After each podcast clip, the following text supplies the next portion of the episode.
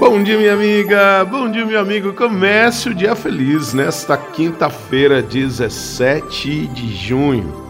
Desejo uma quinta-feira maravilhosa para a honra e glória do Senhor Jesus.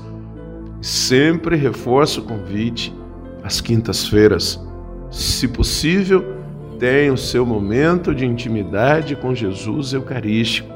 Claro que a nossa adoração deve acontecer todos os dias Devemos contemplar o Deus Criador, o Deus Salvador, o Deus Santificador, mas é muito importante que às quintas-feiras dediquemos também o nosso tempo para um momento de intimidade com o Senhor Jesus, eucarístico, corpo e sangue, alma e divindade, este Deus que está conosco hoje, para todos, sempre, e assim, estabelecendo uma intimidade com Jesus, nós busquemos nele uma vida nova, uma força nova, para que atuemos no mundo transformando, para que atuemos no mundo trazendo o amor, a alegria, a bênção, a paz que tanto o mundo precisa.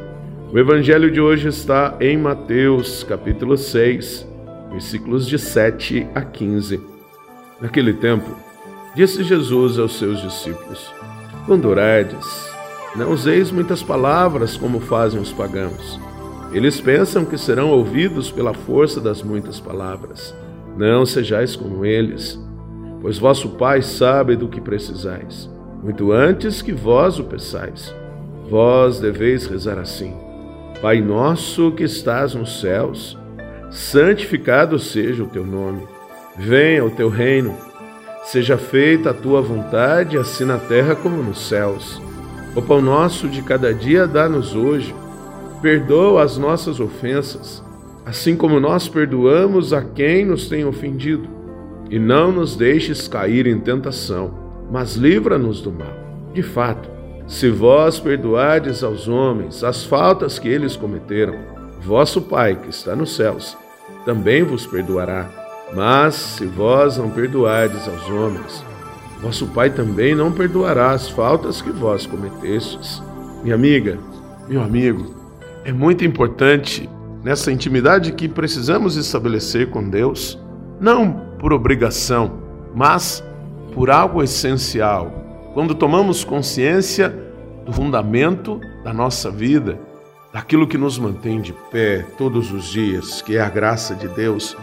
Por isso, nesta oração, reconhecemos a Sua presença, buscamos a Sua vontade e pedimos aquilo que é essencial: alimento, que saibamos perdoar e ser perdoado e que busquemos a salvação. Nada mais. A oração deve se pautar pelo essencial e nada mais.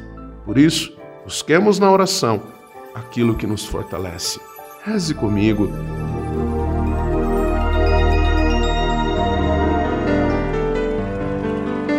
Pai nosso que estais nos céus, santificado seja o vosso nome, venha a nós o vosso reino, seja feita a vossa vontade, assim na terra como no céu.